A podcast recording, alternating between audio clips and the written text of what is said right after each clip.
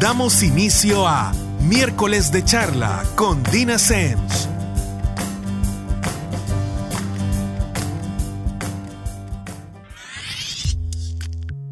Buenas noches, son las 7 de la noche y nuevamente miércoles, así que estamos aquí con miércoles de charla con Dina Semch.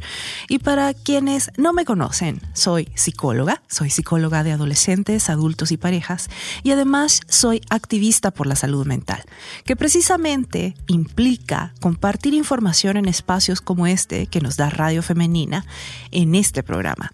¿Y qué hace el activismo por la salud mental? Dar información tratando de quitar o de por lo menos hacer que poco a poco vayamos cuestionándonos muchos de los estigmas relacionados con las enfermedades mentales, con buscar ayuda psicológica, con buscar ayuda para nuestra salud mental y que vayamos entendiendo porque creo que sobre los trastornos mentales hay muchísimos, muchísimos malos entendidos, muchísima información errada, muchísima información que sacamos de toda esta serie de televisión entretenidísimas, pero que poco tienen que ver con la realidad. Y precisamente por eso es que el día de hoy vamos a hablar de un tema que va muy de la mano con esto y es alguien que quiero tiene un trastorno mental. Esa persona puede ser un amigo, puede ser un familiar, puede ser una pareja, puede ser alguien muy cercano a nuestra vida, ya sea que nos ha tocado estar cerca de ellos porque así ha sido desde el principio o que por otro lado hemos elegido que sea parte de nuestra vida. Y muchas veces se habla poco de todo este tema de qué hacer, no cuando lo sufrimos, sino cuando estamos cerca de alguien.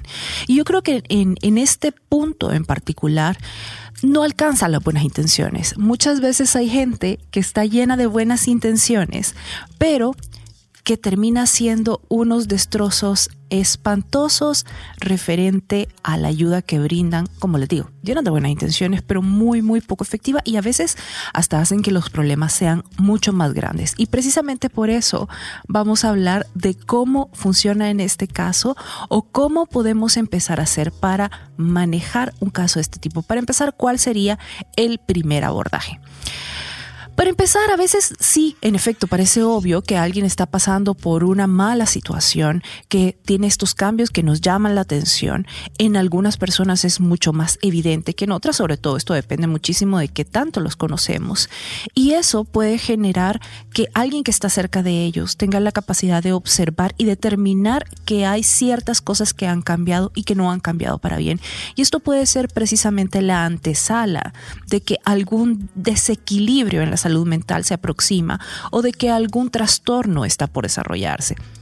Realmente ciertos síntomas se presentan inmediatamente antes de las enfermedades mentales, pero algunos llevan un poco más de tiempo y aquí es donde el hecho de que haya alguien que los identifique, que los pueda ver eh, desde afuera, porque esto es, yo siempre le pongo el ejemplo a la gente, esto es como correr. Nosotros sentimos cómo corremos físicamente, sabemos dónde está cada parte de nuestro cuerpo, por lo menos tenemos una idea, pero también cuando hay alguien que nos ve correr, realmente nos da información, nos da insumos que nosotros no tenemos. Y cuando alguien ve nuestra conducta desde fuera, puede tener precisamente muchos factores que se escapan a nuestro entendimiento y muchas veces aún a nuestra conciencia. Y precisamente aquí entra un término eh, que se ocupa mucho en psiquiatría y en psicología, que es la personalidad premórbida precisamente. Y este, este tipo de, de, personalidad lo que hace es que engloba todos estos cambios en conducta que se manifiestan diferente de una persona a otra, pero que al identificarlos pueden ayudarnos a generar un pronóstico o a buscar atención desde un principio, lo cual puede evitar muchos trastornos mentales y en algunos casos, que por ejemplo son crónicos, hacer que todo el, desgaste, que todo el deterioro que implica se tal vez no se frene, pero que sí poco a poco vayamos ganando tiempo. Porque recuerden que mientras más más pronto sea la búsqueda de ayuda, más pronto sea el diagnóstico, mucho mejor es el pronóstico. Súmele a esto que cuando tenemos un trastorno mental, y la gente que está alrededor de nosotros logra hacer una red de apoyo que realmente es efectiva. Y con efectiva me refiero a que sabe qué hacer, sabe qué esperar, tiene información, solicita información, que también es parte vital de todo esto. Todo lo que puede pasar no importa el diagnóstico, suele mejorar. Y eso implica precisamente tener un mejor pronóstico. Pero para que tengan una idea de qué tanto realmente afecta esta situación, les voy a dar eh, un poquito de estadísticas precisamente para que sepan de qué estamos hablando en este caso. he dado el tiempo de tomar eh, tal vez las situaciones que son más frecuentes en base a lo que yo veo en la consulta eh, y que son ahorita precisamente considerados los trastornos mentales o los problemas de salud mental en general, porque no todos son trastornos, eh, que afectan mundialmente. Por ejemplo, se estima que más de 1.1 millón de personas en el mundo sufren de algún tipo de trastorno mental. Esto según la Organización Mundial de la Salud OMS. Más de 275 millones de personas sufren de algún trastorno de ansiedad. De esas, 170 millones son mujeres y 105 millones hombres, lo que los convierte en el tipo de trastorno más prevalente en el mundo. Fíjense que, por ejemplo, con el tema de la ansiedad es una de esas situaciones que yo no les puedo explicar qué tan incapacitante puede llegar a ser, qué tanto puede llegar a interferir en cosas que nosotros consideramos sumamente cotidianas y qué diferencia hace, una diferencia abismal cuando los síntomas o ciertos cambios de conducta son detectados en un principio. Muchas veces la gente llega a la consulta, por ejemplo, por una situación de ansiedad, y llega después de haber recorrido por meses esta cantidad de doctores, haberse realizado esta cantidad de exámenes y a pesar de que siempre le decían tu problema es ansiedad, tu problema es ansiedad, usualmente eh, para ellos radica eh, gran parte de la dificultad de buscar ayuda en no entender cómo manifestaciones tan físicas, que es parte de lo que sucede con la ansiedad, puede tener una base en un desequilibrio en su salud mental, que, en este caso precisamente es todo el mecanismo de la ansiedad, que bueno, lo hablaremos en otro programa y ya lo hemos hablado también en un programa anterior, eh, por lo menos las generalidades. Muchas veces estas personas precisamente reciben información o un poco de retroalimentación de la gente que está alrededor de ellos y les dice, bueno, mira, te noto raro, estás irritable, te noto nervioso, a cada momento estás pensando si te vas a enfermar o escuchas cualquier cosa y te sentís enfermo.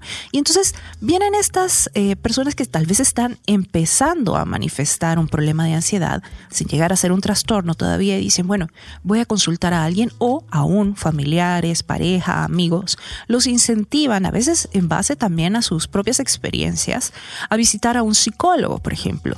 Y en este caso es fantástico. ¿Por qué? Porque para empezar, la ansiedad no ha avanzado lo suficiente como para convertirse en un trastorno en muchos de los casos.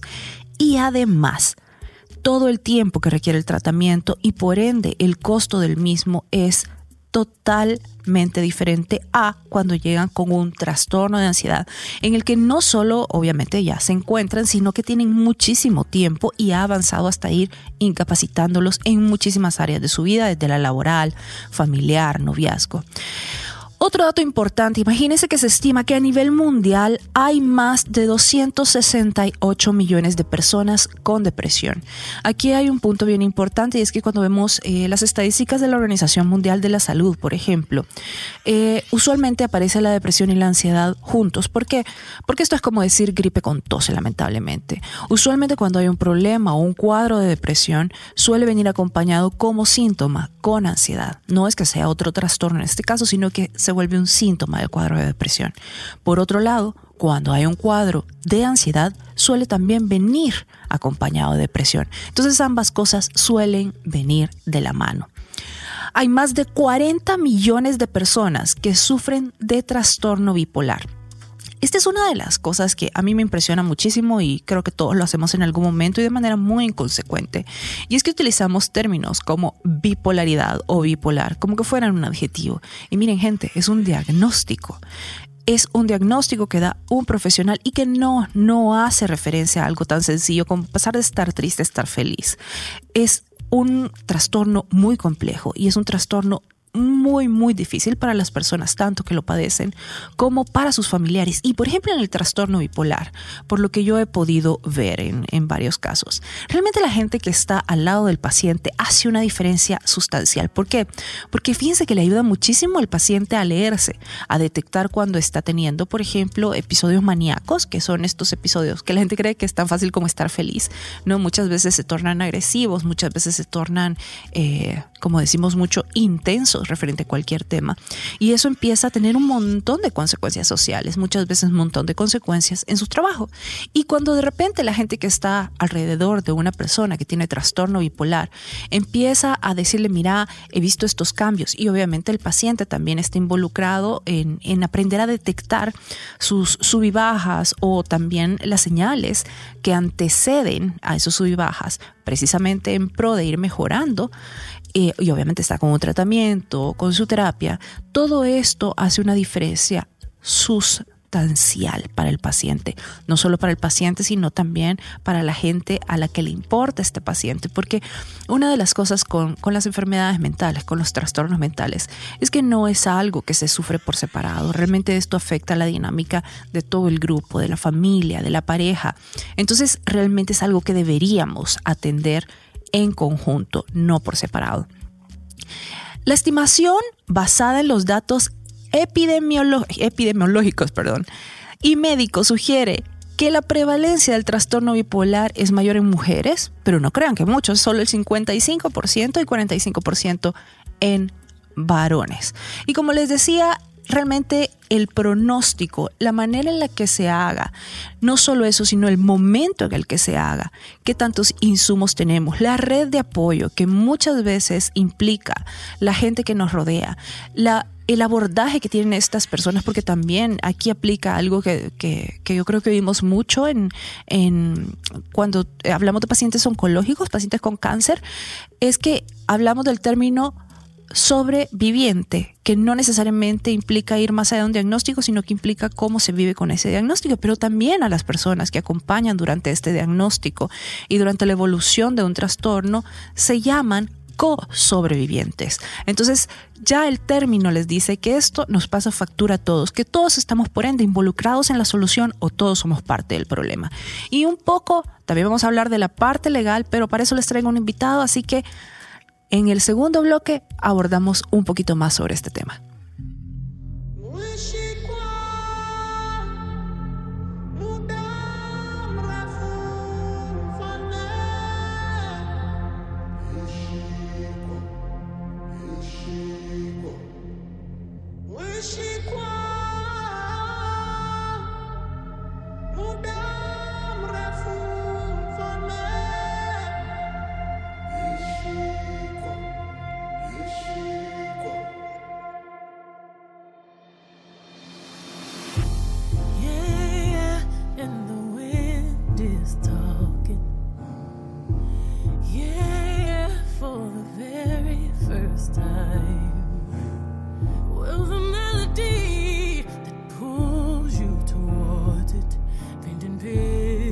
years have passed.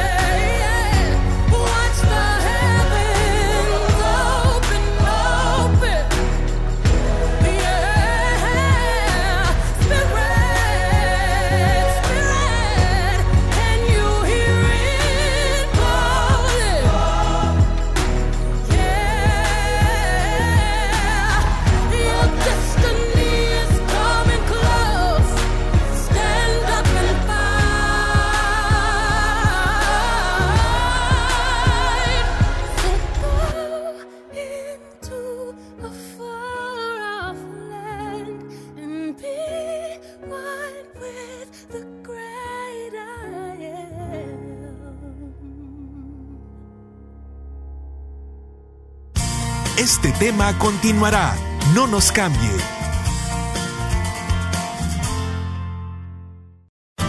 Las opiniones y experiencias de nuestros invitados. Continuamos.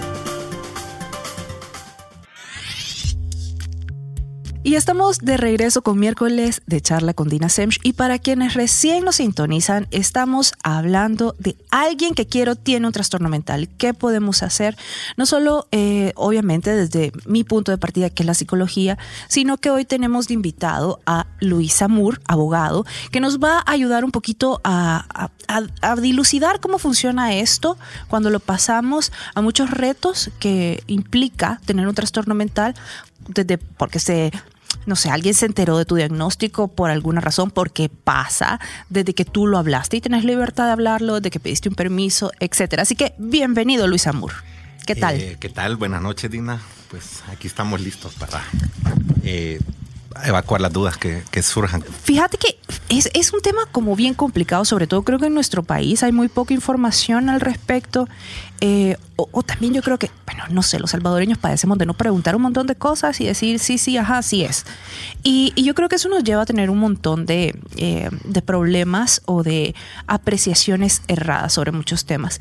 Y aquí tal vez voy a partir de hacer una diferencia y es que no todo trastorno mental es crónico. Con esto me refiero a que mm, crónico quiere decir que una vez empezó solo va a seguir tu deterioro eh, o es una condición que tú vas a tener por vida y, obviamente tiene otros efectos secundarios. Por ejemplo, hay, hay muchas situaciones que son ni siquiera un trastorno, sino que implican un desequilibrio mental y que son totalmente pasajeras. Pero sin embargo, en los dos casos, estas son personas que tienen una vida, usualmente una vida bastante montada, muchos de ellos, cuando ya reciben el diagnóstico, en muchos casos, o que lo recibieron, por ejemplo, en su adolescencia o cuando eran jóvenes adultos y y obviamente tienen derecho y hasta un poco la responsabilidad, y es parte de, de, lo que los saca adelante, el ser parte activa de la sociedad. Entonces, yo quisiera tal vez plantearte cosas que se me ocurren que pueden pasar por, por las cosas, las historias de terror que me toca ver a mí, y que tú, hace de cuenta caso, me asesoras en este momento como que yo te estoy exponiendo mi caso. Fíjate que yo he visto que en, muchas empresas de repente alguien habla sobre su situación. ¿Por qué? No por lo que la gente cree, ah, quiere llamar la atención, ah, quiere platicar o quiere... No, simple y sencillamente porque tiene que al principio ir al médico varias veces, porque tiene que hacerse estos exámenes, porque además tiene que pasar su hoja del seguro, etcétera, etcétera, etcétera. Total que la gente en su trabajo, por lo menos su jefe inmediato, se termina... Eh, enterando de la situación por los permisos, llamémoslo así. Y entonces, ¿qué puede hacer alguien en este caso cuando no está en una situación que lo incapacita para trabajar? ¿Sí? Que, estamos hablando de alguien que es totalmente funcional y además que está llevando un tratamiento con responsabilidad. ¿Eso debería afectar mi puesto de trabajo o mis oportunidades dentro de una empresa? Eh, bueno, en principio Legalmente hablando. Legalmente hablando, partiendo de, ese, de, ese, de esa consideración que es una persona perfectamente funcional y que no se encuentra con ningún tipo de circunstancia que le imposibilite un trabajo que haría cualquier otra persona en su puesto, eh, pues no, no es una causal para la, por la cual él pudiera perder su trabajo. Okay. Sin embargo, a veces se da en la práctica que principalmente por el desconocimiento que se tiene en la sociedad de este tipo de, de, enfermedades, digamos, o de, o de condiciones. Y sobre todo, lo que asumimos los salvadoreños muchas veces, que es una situación o que es un tipo, una, una es que, se, imaginan como esta historia referente a esta persona. Entonces, a partir de ahí se toman medidas o se toman decisiones de hecho que no necesariamente están amparadas en el derecho y pueden causarle problemas a esta persona. Legalmente está protegido para mantener su trabajo normal, incluso si en algunas circunstancias se le imposibilitara por momentos o por días o por épocas trabajar completamente como lo haría una persona que no tiene su condición, está protegido. y más aún ahora, a partir de junio del 2017, entró en vigencia en El Salvador una ley de salud mental. Ajá. Eh, que esto le da todavía una protección mayor ¿verdad? Entonces, en principio, solo por el simple hecho de tener una condición de este tipo, mientras no sea incapacitante, él puede seguir teniendo su trabajo como cualquier otro y seguir trabajando sus ocho horas diarias. Y, yo, por ejemplo, entonces puedo venir y, mm, no sé, así como cuando la gente se empieza, empieza a leer el código de trabajo, eh, por alguna situación eh, relacionada con su trabajo, puedo venir. Imagínate, yo estoy teniendo una situación con un trastorno de ansiedad, lo cual implica que yo de repente eh, pueda que sí necesite muchos permisos para ir a un médico, que, tenga una situación complicada por un tiempo, pero que es un tiempo determinado nada más, si se sigue el tratamiento. Yo puedo, por ejemplo, consultar toda esta ley de salud mental ¿A qué puedo eh, echar mano? ¿Qué derechos tengo? ¿Dónde está eso? ¿Necesariamente tiene que ser con un abogado? ¿Lo puedo leer en algún lado? Eh, vaya, sí, la, primero, en principio la ley eh, se encuentra en, en, Internet, se encuentra en el sitio del Ministerio de Salud, en el sitio del Ministerio de Trabajo, en el sitio de la Asamblea Legislativa. Ok. Más allá de esto, en el Ministerio de Trabajo, en la unidad de seguridad ocupacional, tienen un área donde están dando, empezándole a dar la importancia que esto merece porque esta nueva ley de, salud mental le dio al ministerio en un principio hay una gran política nacional de salud mental que está encargada del Ministerio de Salud. Y el Ministerio de Salud principalmente es el encargado, pero hay ciertas áreas como por ejemplo eh, le, le, establece al Ministerio de Trabajo la labor de establecer una política laboral de salud mental, que es, en principio, es la que va encaminada a cubrir este espacio entre lo que no cubre la ley de equiparación de oportunidades, que es cuando una situación de este tipo, una condición o una enfermedad ya vuelve incapacitante de realizar plenamente su labor y cuando ya no, que ese es el caso que estamos hablando, que una persona tiene una condición pero puede trabajar normalmente. Entonces, ahí debería de haber. Lastimosamente hasta la fecha todavía no existe esta política, pero eh, sí se puede abocar al Ministerio de Trabajo, al área de salud ocupacional, en la Dirección de General de Trabajo, y ahí le pueden ayudar. Ahora, al final, lo más importante creo yo es que él pueda hacer entender su diagnóstico a su lugar de trabajo y que ellos dejen de estar asumiendo o creyendo y entiendan realmente en qué consiste su condición para que tengan la certeza de que puede desarrollar su trabajo. Luis, e, e, esa era mi siguiente pregunta, porque realmente ahí no sé cómo funciona. La lógica me dice cómo debería funcionar, pero yo a mi lógica ya no la he puesto así como antes. Entonces, si por ejemplo yo tengo una situación, eh, como, como hablábamos, hasta un trastorno, pero que está bajo todos los controles posibles y yo soy una persona funcional para el puesto de trabajo. Sin embargo, a mí me empiezan a presionar y a poner en tela de juicio mis capacidades. Entonces, aquí yo lo veo de esta manera. Mi jefe, no sé, imagínate, yo trabajo en un banco, que es lo que se me ocurre. Eh, y yo trabajo en el área precisamente financiera, ¿sí? Y yo soy un financiero, mi jefe probablemente otro financiero, y no importa qué, qué área de los números estemos, pero es, en la que estamos. Entonces sabemos de números, de finanzas, de, de comportamientos de mercado, etc. Sin embargo, no es psicología ni es psiquiatría. Por ende, tendría que ser una tercera persona quien realmente se encarga de decir, eh, y probablemente alguien no involucrado con ninguna de las dos partes, quien se encarga de determinar si esta persona está en capacidad, dado su diagnóstico, de ejercer qué, de poder con cuánto, de a gente que, empieza hasta a hostigar de, mira, y es que la levantada en la mañana y el tráfico, o sea, es como bienvenido a la vida real. O sea, esta gente no la metes en una burbuja, pues.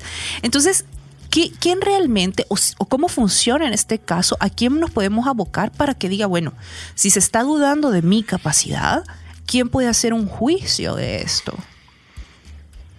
En un primer momento es el médico que tiene el, expediente o que está bajo, bajo cuyo tratamiento está esta persona, que debería de extenderle una constancia y luego con esta constancia en el Ministerio de Trabajo, la, instancia administrativa es la, la, primera, la llamada de llegar a esto. Y eso él lo puede lograr a través de una inspección. En la Dirección General de Inspección de Trabajo, él hace ver este tipo de no necesariamente acoso, pero puede ser acoso laboral. Dudas. Dudas que se presentan y que eso le causa a sí mismo un ambiente no tan favorable. Pero él hace ver esto a fin de que un tercero, que es el Ministerio de Trabajo, le haga ver al, eh, a su lugar de trabajo o a su jefe inmediato que está sucediendo esto y él tiene una constancia extendida, extendida por su médico que le hace saber que bajo ciertas circunstancias él puede actuar y desarrollarse, desenvolverse normalmente. Eh, lo cual ha venido haciendo por probablemente seis, siete meses, un año antes y no ha pasado nada. Entonces, tal vez la, primera instancia sería tratar de hablar con alguien eh, fuera de la organización pequeña del departamento donde está, por ejemplo, tal vez en el área de recursos humanos. Y si no se puede, a través del Ministerio de Trabajo, la Dirección General de Inspección de Trabajo. Fíjate que yo siempre le, digo a la gente cuando está en casos como este o similares, que la información no va a matar a nadie, al contrario, te da muchísima tranquilidad, porque usualmente cuando se está en una situación de este tipo, yo creo que lo que resulta tan terriblemente abrumador es no tener la información de qué recursos tenés, de a quién acudir.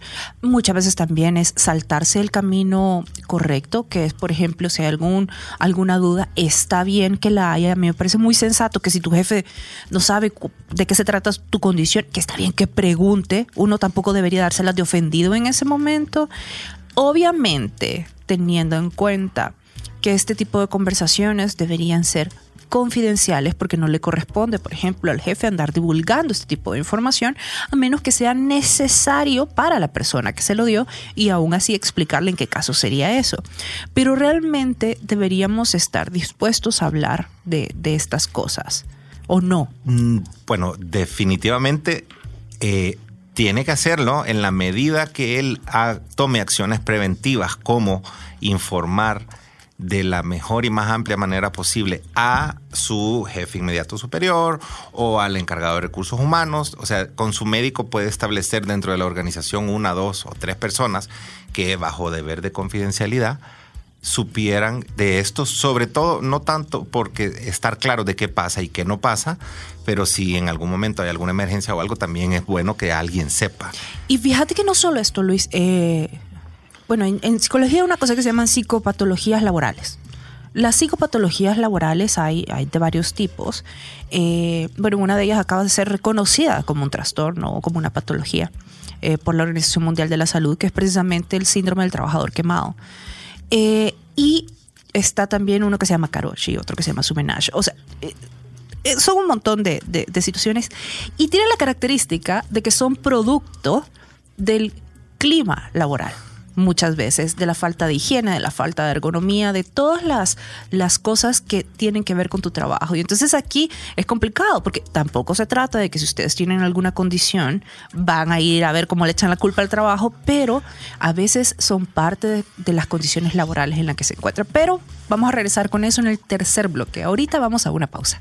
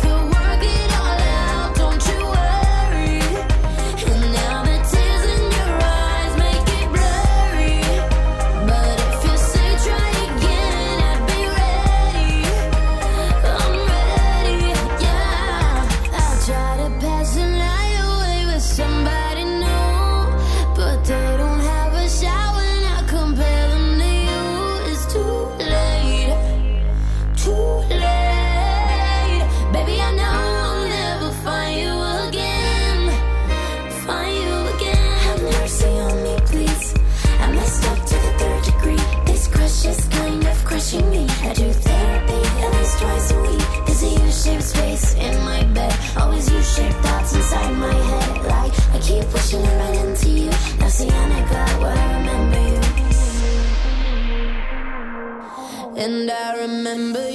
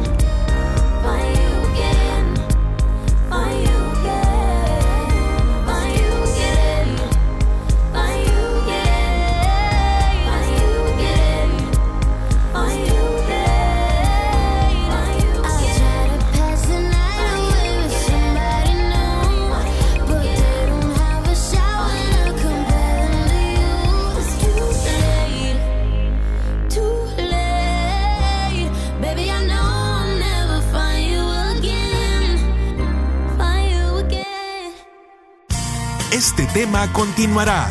No nos cambie.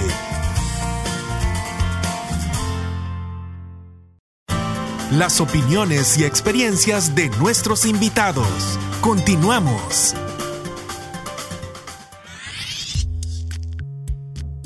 Y estamos de regreso con el tercer bloque de miércoles de charla con Dina Semshi. Estamos hablando con Luis Zamura, abogado. ¿Cuál es el tema de hoy? Alguien que quiero tiene un trastorno mental. Luis, estábamos platicando, bueno, ya, ya abordamos, porque es un tema bien extenso, de qué hacer cuando estamos hablando del caso de alguien que trabaja y por alguna razón en su trabajo se enteraron que tiene algún, algún problema en su salud mental o algún trastorno. En este caso estamos hablando de gente que es muy funcional, eh, que todo está en orden y que no es un trastorno crónico. Sin embargo, yo sí quería que abordáramos la otra cara de la moneda que también existe. Y es cuando hay un trastorno crónico, cuando eh, yo tengo eh, una situación que va a continuar el resto de mi vida, para la que estoy recibiendo muy responsablemente mi tratamiento, eh, todo lo necesario, pero que sí implica cierto nivel de deterioro y además que yo maneje las cosas diferente en mi vida en general, sobre todo en mi trabajo. Entonces, en este caso, ¿realmente hay algún respaldo para estas personas? Sí, este tipo de condiciones, este tipo de trastornos, también la ley así lo llama, eh, uno de los principales problemas es dónde se establece la línea de la funcionalidad, de la, línea de la en la cual determinas que una persona puede tener una vida natural o estadísticamente, digamos, normal y cuando no. Cuando estas personas no pueden sostener un trabajo de ocho horas diarias y de cinco días a la semana, como todos los demás, podemos catalogarlos como que nos tienen este tipo de, este tipo de, de habilidad. Entonces, cuando esto sucede es va a sonar feo, pero es más fácil porque existe una ley ya desde hace muchos años aquí en El Salvador que se llama Ley de Equiparación de Oportunidades para las Personas con Discapacidad. Ojo, eh, aquí tal vez haría un paréntesis yo para quienes nos escuchan ahí afuera. El hecho de que yo necesite más tiempo para aprender que alguien más, el hecho de que yo necesite que me repitan las cosas dos veces y no solo una para memorizarlo, que yo de repente eh, me canse con mayor facilidad que otras personas, no necesariamente me hace a mí una persona incapaz, sino que tengo lo que precisamente me, gusta mucho este término, una necesidad especial que atender. Ahora, si nos vamos a, a quitar, a pelar como la situación como fuera una cebolla, todos tenemos necesidades especiales. Absolutamente todos. Por ejemplo, ¿cuál es mi necesidad especial? Yo soy zurda. Y a mí la sociedad me ha dejado tirada en algún lado. Supuestamente me tendría que dar estas cosas. Yo he aprendido a funcionar en un mundo de derechos, pero si nos vamos a, mi situación, mi necesidad, por ejemplo, en este caso especial, es ser zurda dentro de tanto derecho. Y así podríamos seguir con un montón de cosas cada uno de nosotros. Así que partamos de ahí. Todos tenemos necesidades especiales en alguna medida.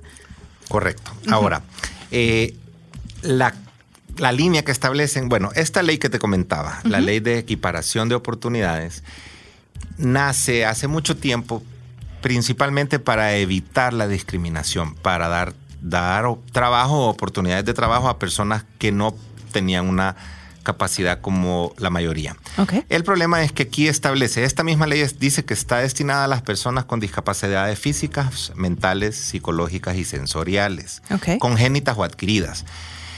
El problema ha sido es que ellos se han enfocado en las personas con discapacidad física y se han enfocado únicamente en forzar a las empresas a contratarlos.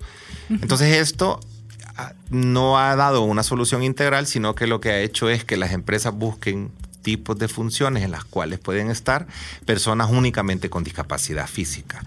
Esta ley es bastante amplia y les da ciertos derechos, que no solo es el derecho a permanencia en su trabajo, sino que algún tipo de derecho de protección, de tener un horario un poco más flexible, tener este tipo de cosas, pero no ha sido desarrollado. Entonces sí tienen ellos este, por lo menos en principio, una ley en la cual les permitiría de alguna manera, sobre todo con ayuda de su médico, entrar en esta, en esta categoría, aunque suene feo, pero entrar en esta categoría que su, su trastorno o su condición lo vuelve que discapacitado, como aunque esté fuera ya de, tiempo Claro, de ese uso, pero es- el, que el el término término. de la ley, eh, esto le permite que él pueda acceder a ciertas facilidades sin perder su trabajo. Pero Luis, esto también aplica, ahorita que, que- que te escucho se me ocurre, esto también aplica, por ejemplo, si yo eh, tengo un diagnóstico, tengo un- un- una enfermedad crónica y yo empecé mi puesto de trabajo previo a ese diagnóstico, pero obviamente empezó a ocurrir cierto nivel de deterioro, cierto nivel, y eso se ha visto reflejado en mis resultados de trabajo, yo puedo de alguna manera acuerparme en esta ley para mantener mi trabajo. Correcto. Ese es un primer momento eh, así, así funciona. Ese, este es el primer objetivo de esta ley, lograr estabilidad laboral. Entonces, vaya, dentro de todo, dependiendo de lo que de lo que te diga o no te diga el doctor, podés hacerte valer de esta ley para, de una manera más clara y eh, hasta cierto punto más conocida para las autoridades, hacer valer tu estabilidad laboral. Ok, eh, acuérdense que aquí es empezar amistosamente. Yo creo que los salvadoreños a veces eh, nos saltamos muchos pasos necesarios, así que lo primero es saber que la ley existe, consultarla, masticarla un poquito. Aquí es donde pueden también ayudar muchas veces los familiares consultando esta ley. Muchas veces también asesorándose con, con un abogado y yo, yo no sé, la gente cree que, que un abogado es para cuando ya tenés el rollo encima y a veces no, a veces es alguien con quien pedirle una cita, sentarse, hacerle preguntas, que te dé información y que ya tengas una base de dónde partir y es alguien neutro, alguien que no tiene intereses en ninguna de las dos partes. Entonces creo que puede ser un, un buen punto de arranque. Eh, ya bueno, antes que, que- que sigamos en el bloque, el glosario del día de hoy es personalidad premórbida.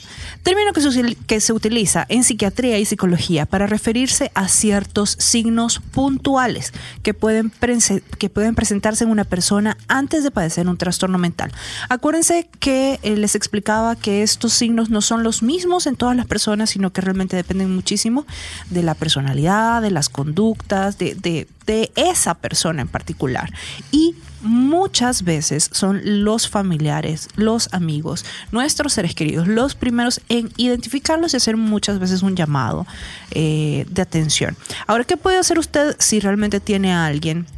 eh, que está sufriendo un trastorno mental, ya escuchó cómo puede apoyar en la parte legal, pero también es importante animar a esta persona a establecer pequeñas metas, pero no ponerse este tipo de metas imposibles. Y esto eh, muchas veces sirve eh, metas muy cotidianas. Por ejemplo, en la depresión, en vez de decirle, mira, es que mantener la casa limpia todo el día, mantenerte tú limpio, etc. No, es poner pequeñas cosas y dividirlos en tareas concretas. También cuando una persona está en una situación como esta, es bien importante que tenga la capacidad de hablar sobre lo que siente, pero hablar de manera eh, libre, o sea, que nosotros no hagamos caras, que nosotros no, digamos que, sentís que qué o que pensaste que qué, no, sin emitir juicios, que esta persona sienta la libertad. Y ahí toca un poquito eh, agarrarse el estómago muchas veces, eh, poner cara de póker y escuchar con atención y con genuino interés.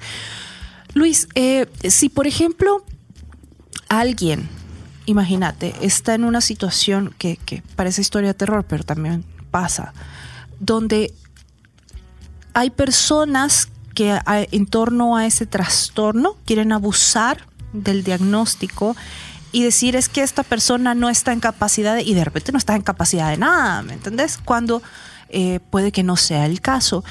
¿En qué me puedo apoyar yo, por ejemplo, si soy eh, una persona que ha recibido un diagnóstico? ¿O qué hago? Sí, vaya, en principio, tal vez uno de los principales valladares de esto es la cultura en nuestro país, que cualquier tema relacionado o que suene un poco a salud mental dicen está loco y hay un- una estigmatización que eso es lo que busca la ley. Entonces, como te digo, el- lo, que, lo primero que debe de hacer el que está sufriendo la enfermedad y está en su puesto de trabajo en riesgo o el pariente es abocarse a su médico que le dé una constancia o incluso si es necesario que el médico pues dé una explicación al su lugar de trabajo de qué es el, el, no tanto qué es, pero cuáles son las condiciones bajo las cuales esta persona desarrolla su trabajo normal, dependiendo de su condición o trastorno, como, como lo llama la ley. Entonces, ¿qué es lo primero? La, la primera instancia es acudir con el patrono, esperando que sean personas sensatas las que están manejando la empresa y si aún así no puede, él hace valer sus derechos vía inspección de trabajo. Ahora, esta inspección de trabajo tampoco le va a resultar determinante. No, sí puede ser determinante porque ellos pueden hasta cierto punto al establecer que hay una violación forzar a la empresa a que le dé, pues le respete su trabajo o en su defecto que le pague una indemnización. Pero a lo que me refería es que en un primer momento el tema cultural también está en, el Ministerio de Trabajo. Entonces, para que ellos en un principio logren entender esto como una discapacidad, creo que el apoyo debe de venir desde su médico. Desde ahí hacer entender que tiene una constancia que básicamente como que si se tratara de una enfermedad que es físicamente visible en el cuerpo, también tiene este, este trastorno o esta condición que no le permite o le permite hacer ciertas cosas según lo que él, él quiere hacer valer. Mira, creo que, que, acabas de tocar un punto bien importante y que es precisamente un punto que le concierne muchísimo o que los seres queridos pueden hacer un, una diferencia sustancial en esto. Y es que cuando se recibe un diagnóstico de este tipo o cuando aún se está en una situación que son las que llevan a consultar por un desequilibrio mental, por un trastorno mental, realmente puede ser bien abrumador. Y hay un momento donde tú estás ahí sentado y no estás en capacidad de poner atención, no estás en capacidad de hacer preguntas como paciente, eh, no estás en capacidad de enfocar tu atención, ya no digamos que te pase la información a la memoria, y todo eso es parte de tu cuadro. En esta situación, yo insisto muchísimo que no les dé pena decirle al psicólogo, al médico, al psiquiatra, necesito que hablemos de esto. Eh, puede ser aún enfrente del paciente con la autorización del paciente, que es necesaria en ese caso, pero que haya alguien, por exagerado que parezca, tomando nota. Y yo siempre les insisto, cuando vean cosas que les llaman la atención, hagan una lista de preguntas, de cosas eh, que la siguiente la siguiente sesión, la siguiente consulta, quisieran preguntar en vez de estarse imaginando que se deben a tal o cual cosa. Y en ese momento solo le dicen, miren, necesito cinco minutitos, usted me dice cuándo, o hasta llaman, le escriben el mecanismo que sea que tengan con, con, el especialista. Y mire, quiero hablar ciertas cosas que me han llamado la atención con usted. Nuevamente, con autorización del paciente se hace todo esto. Pero muchas veces la información que recaban eh, los familiares hacen una diferencia sustancial a la hora de llegar, ya sea a proceder con el Ministerio de Trabajo, a sentarse con un abogado o aún a platicar con un jefe. Correcto. En la medida que pues que este proceso haya alguien o, el paciente o algunas, alguien que esté poniendo un poco de, racionalidad y que pueda transmitir la información bien, va a ser más fácil. Es decir, eh, uno de los problemas puede ser que las autoridades, los abogados, los médicos, las empresas no están acostumbrados a conocer esto, pero tampoco es algo que simplemente se rechaza porque sí, sino porque no lo conoces. Exactamente, en la medida que la información fluya bien, eh, va a ser fácil. Incluso creo yo que eh, en la empresa, es decir, en vez de venir y pensar, mira, este está loco, sino que, mira, este tiene tal trastorno. Y ojo, loco no es un diagnóstico para empezar. Exactamente, pero, es, lo que, es lo usual, lo cultural. Entonces, en, en, vez de eso, sino que están más claros de cuál es su situación, ellos pueden entender bajo qué circunstancias él va a estar actuando normalmente. Y que si en algún momento tiene una crisis, también van a entender que se puede ir temprano, que puede ir al doctor, que pueda incluso faltar o decir, mira, voy a trabajar desde mi casa.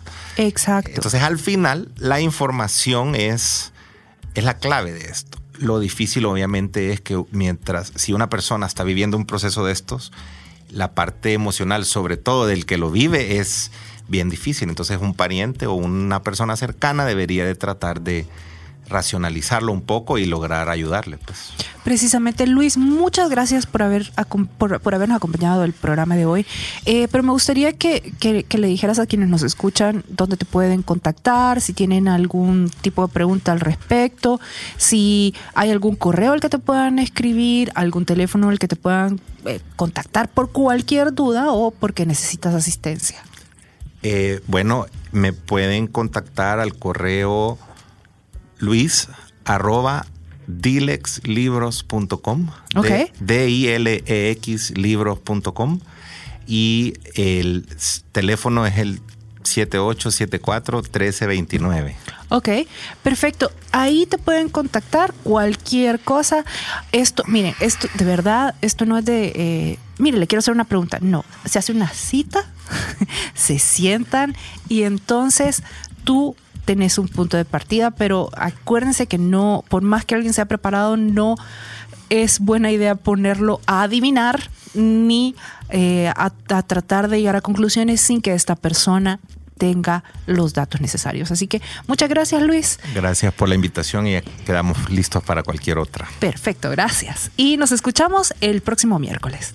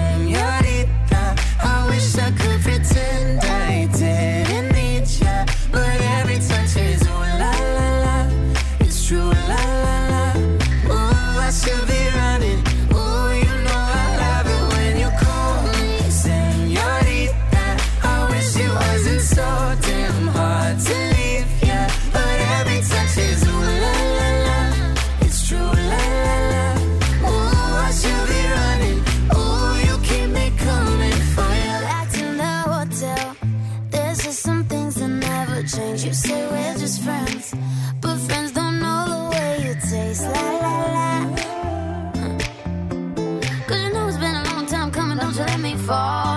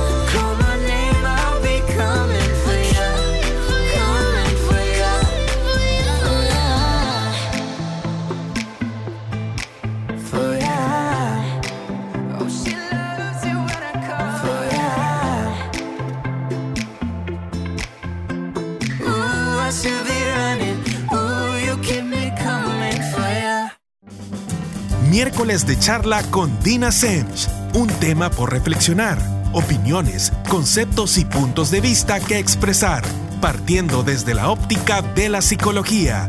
Sintonícenos el próximo miércoles a las 7 de la noche por Radio Femenina